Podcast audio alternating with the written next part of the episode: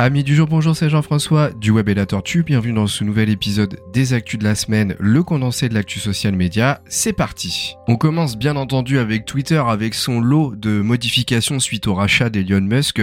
Elon Musk qui a déjà commencé par remercier littéralement le conseil d'administration. Il se retrouve donc seul aux rênes du réseau social. Et comme je vous l'avais dit la semaine dernière, il y avait des rumeurs comme quoi il y aurait une vague de licenciements qui était annoncée au départ à 75% des effectifs, qui a été démenti immédiatement immédiatement par Twitter, mais en réalité, et néanmoins, 3750 salariés de Twitter devraient recevoir un mail pour leur notifier leur licenciement, soit environ 50% de la masse salariale. C'est absolument hallucinant. D'ailleurs, je ne sais pas si vous l'avez vu passer sur les réseaux sociaux, mais plusieurs personnes de chez Twitter ont littéralement tweeté sur le réseau social. Des scènes tristes pour certains posts, puisqu'on voit littéralement une personne qui venait d'apprendre son licenciement, bah, poster une vidéo sur le réseau social pour euh, montrer qu'elle était vraiment mécontente et en pleurs par la même occasion. Des personnes en état de choc hein, qui expliquait qu'elles avaient fait leur travail correctement depuis qu'elles travaillaient chez Twitter et qu'elles ne comprenaient pas ce qui se passait. Donc apparemment, Elon Musk aurait fait appel à sa société SpaceX pour évaluer la productivité des salariés et c'est comme ça qu'il aurait pris sa décision. Alors puisqu'on est en grand changement côté Twitter, je voulais quand même vous parler avant de vous expliquer ce qui pourrait arriver, ce qui pourrait changer dans les semaines à venir, euh, que l'ancien PDG de Twitter vient de lancer un réseau social concurrent qui s'appelle Blue Sky. C'est absolument hallucinant tout ce qui se passe en ce moment autour de, de Twitter et que donc euh, l'objectif serait d'avoir une sorte de euh, réseau social, plateforme décentralisée. Pour faire simple, vous pourriez installer vous-même ce réseau social sur un serveur pour alimenter votre propre réseau social à votre compte. L'avantage, c'est qu'il y aurait une portabilité des comptes, c'est-à-dire que vous choisiriez votre hébergeur en préservant vos données personnelles. Vous auriez également la possibilité de choisir vous-même votre algorithme, c'est-à-dire que via des paramétrages assez sophistiqués, bah, vous pourriez dire bah, pourquoi tel poste est plus visible qu'un autre, etc. Vous pourriez aussi régler, gérer davantage les performances du réseau social puisque ce serait lié au serveur que vous auriez choisi. Sachez que c'est un projet qui dure depuis trois ans, qui vient de voir le jour comme par hasard après le rachat d'Elon Musk. Hein. c'est quand même un petit peu bizarre tout ce qui se passe. On dirait que c'était un petit peu prévu tout ça, mais bon, on peut pas le prouver. Mais en tout cas, sachez que si vous voulez aller en savoir plus, eh bien, euh, c'est sur le blog du modérateur que vous trouverez un petit peu plus d'informations. Allez, on va parler maintenant aux modifications qui pourraient arriver dans les jours qui viennent ou les semaines à venir. Alors encore une fois, il s'agit de rumeurs, rien n'est certain, mais par exemple, vous pourriez éditer des tweets totalement gratuitement.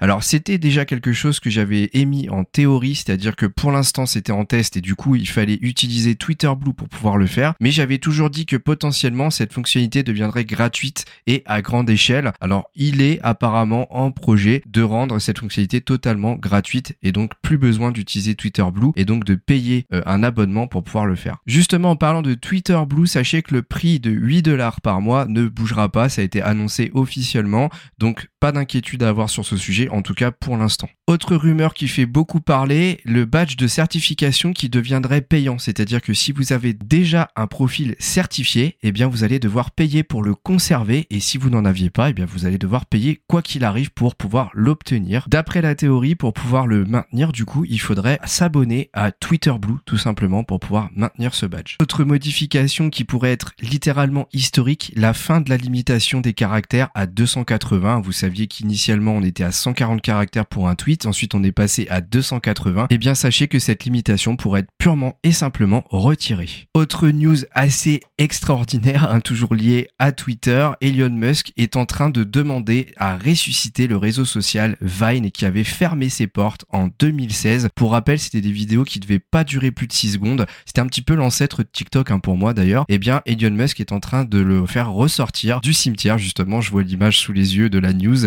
C'est un petit peu comme ça que c'est représenté. À voir ce que ça va donner, si ça va vraiment être fait. Mais c'est assez hallucinant. Enfin, dans les fonctionnalités qui pourraient être ajoutées, des choses un petit peu plus classiques, heureusement, il en faut quand même. C'est la possibilité pour un créateur qui crée justement un tweet avec une vidéo de faire payer pour accéder à la vidéo. Ce tarif pourrait être entre 1 et 10 dollars en fonction de l'auteur, de ce qu'il veut récupérer. Une manière pour euh, faire rentrer le système de monétisation des personnes, des influenceurs sur le réseau social, euh, système de monétisation qui est très clairement inexistant à l'heure actuelle. Donc moi je trouve que c'est plutôt pas mal à voir si ça verra vraiment le jour. Pour conclure sur cette semaine assez hallucinante liée à Twitter, eh bien sachez que tous les rebondissements qui ont lieu suite au rachat par Elon Musk créent beaucoup beaucoup beaucoup de problèmes, notamment des personnes qui quittent le réseau social. Bot Sentinel, qui est une sorte de plateforme qui recense un petit peu l'activité des comptes, a recensé justement 875 000 comptes désactivés et 497 000 autres qui ont été suspendus depuis le rachat de Twitter par Elon Musk. C'est donc pour vous montrer que les rebondissements qui ont lieu créent beaucoup, beaucoup, beaucoup de choses négatives. À voir si euh, Elon Musk va réussir à faire pencher, repencher plutôt la balance du bon côté.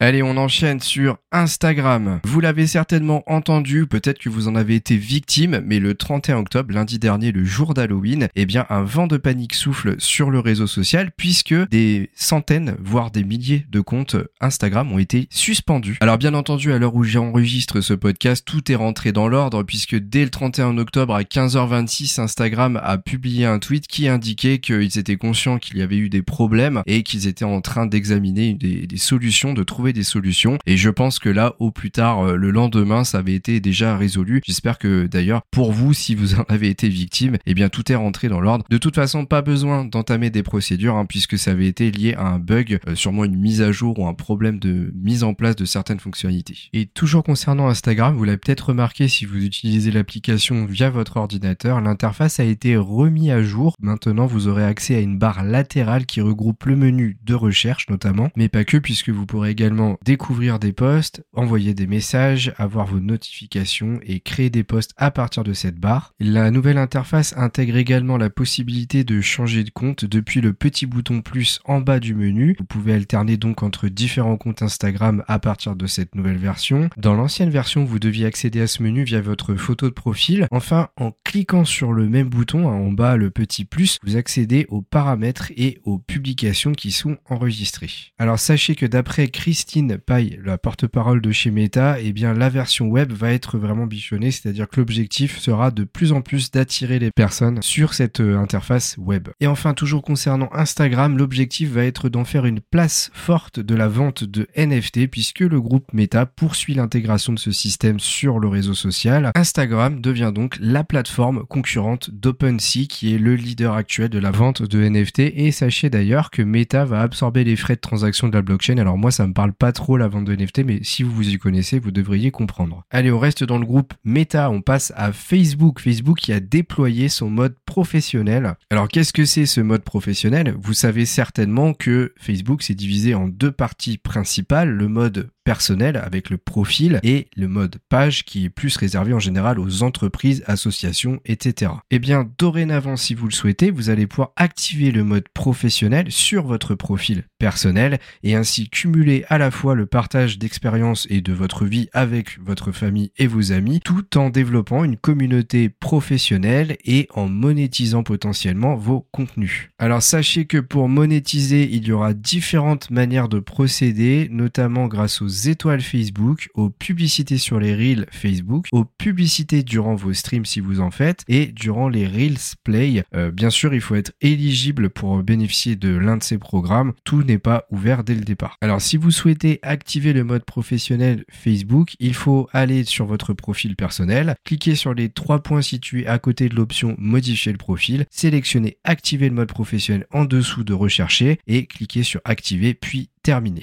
Une fois ce mode activé, vous aurez donc accès aux outils spécifiques au mode professionnel dans un nouveau tableau de bord et vous aurez un guide pour explorer toutes les fonctionnalités du profil qui vous sera proposé. Alors juste pour terminer là-dessus, sachez que le mode étoile dont je parlais tout à l'heure, en fait, c'est une sorte d'objectif à atteindre que vous allez mettre en place et si cet objectif est atteint, eh bien, sachez que c'est converti en argent. Donc c'est comme si vous faisiez des dons puisque pour octroyer des étoiles à l'un de vos profils professionnels préférés, eh bien vous devrez payer en argent réel. Alors si vous connaissez Twitch, c'est un petit peu comme le train de la hype, c'est des dons et si on atteint l'objectif, bon bah ça donne des sortes de récompenses à la communauté s'il faisait partie des personnes à donner dans le train de la hype. Et eh bien là ça va être un peu pareil. Et enfin, Meta a annoncé qu'à partir de 2023, il ne ferait plus appel à un organisme de presse qui jusque-là était chargé de la curation de contenu d'actualité sur Facebook et qu'ils allaient donc utiliser un algorithme. Autrement dit, c'est l'intelligence artificielle qui va se charger de faire la curation de contenu pour Facebook à partir de 2023. Allez, on va terminer cette semaine sur le groupe Meta en parlant de l'application WhatsApp. Vous devriez dorénavant pouvoir créer des communautés. Ça y est, ça a été sorti en France. Les communautés, ce sont l'équivalent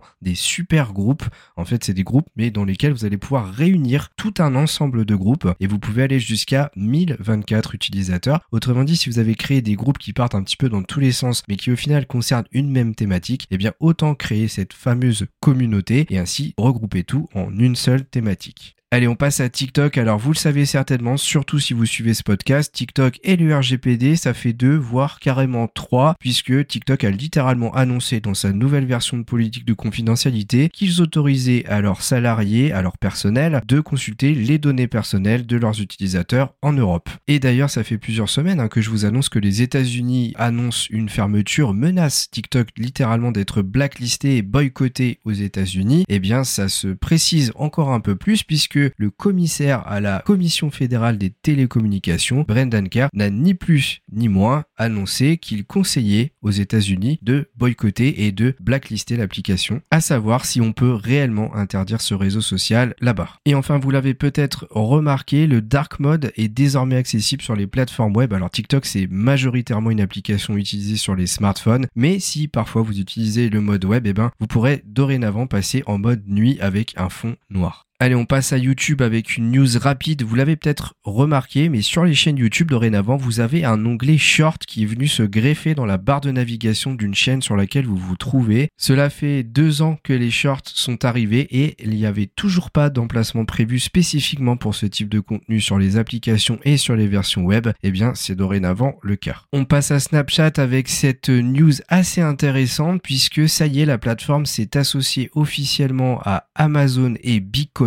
avec un objectif clair, démocratiser et devenir leader dans l'achat en réalité virtuelle, l'e-commerce en réalité virtuelle, donc avec des essais, par exemple si vous voulez acheter des lunettes de soleil, votre caméra va se mettre en marche, on va vous voir, et les lunettes viendront comme par magie se générer en trois dimensions et se poser sur le bout de votre nez. Bien entendu, ce sera également possible pour tout type de vêtements et chapeaux, casquettes, chaussures même. Attention, Meta a du souci à se faire, je pense. Allez, on termine ces actus la semaine assez volumineuse par deux études dont je voulais vous parler. La première a été menée par NordVPN, c'est l'outil hein, qui permet de vous connecter dans des pays différents de celui dans lequel vous vous trouvez réellement. Ils ont mené donc ces études en bloquant des trackers et ainsi ils ont pu voir justement quel tracker, quel était le nombre de trackers plus précisément, étaient utilisés par les plus gros sites mondiaux. C'est pas moins de 100 sites web qui ont été étudiés par le logiciel dans 25 pays de la planète. Et donc voici le top 5 des sites qui vous traquent le plus. Alors j'avoue que je suis très choqué par les résultats, notamment pour un. En tout cas le premier, et c'est sans conteste d'ailleurs, c'est Facebook. Alors je suis pas très étonné par ça. Ensuite on a Instagram en deuxième, WhatsApp en troisième. Hein. Pas oublier que c'est le groupe Meta qui sont dans le top 3 directement, c'est incroyable. En quatrième on a Google Maps. Hein. Google ça aurait été étonnant qu'il y soit pas. Et alors attention, le cinquième c'est Pornhub. C'est assez hallucinant. Alors moi ce qui me choque c'est même pas vraiment ça, c'est surtout que TikTok n'y soit pas. Un TikTok, c'est le réseau social qui se fait taper le plus sur les doigts actuellement de par sa surveillance et notamment du fait qu'il vient de Chine. C'est un réseau social de BitDance hein, qui a été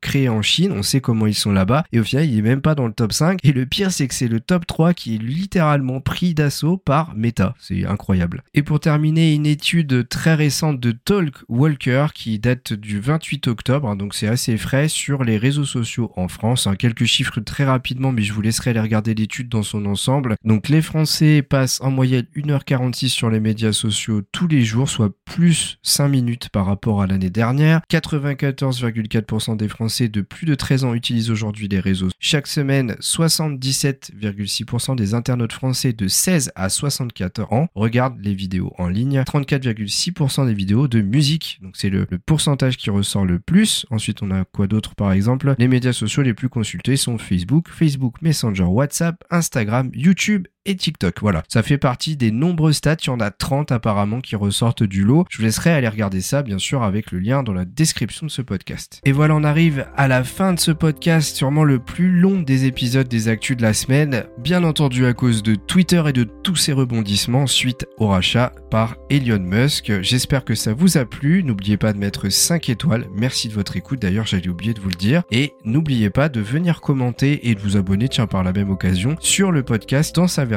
YouTube puisque c'est le meilleur moyen pour moi d'échanger avec vous sur ce que je sors sur les podcasts. À bientôt pour un nouveau podcast du Web et la Tortue.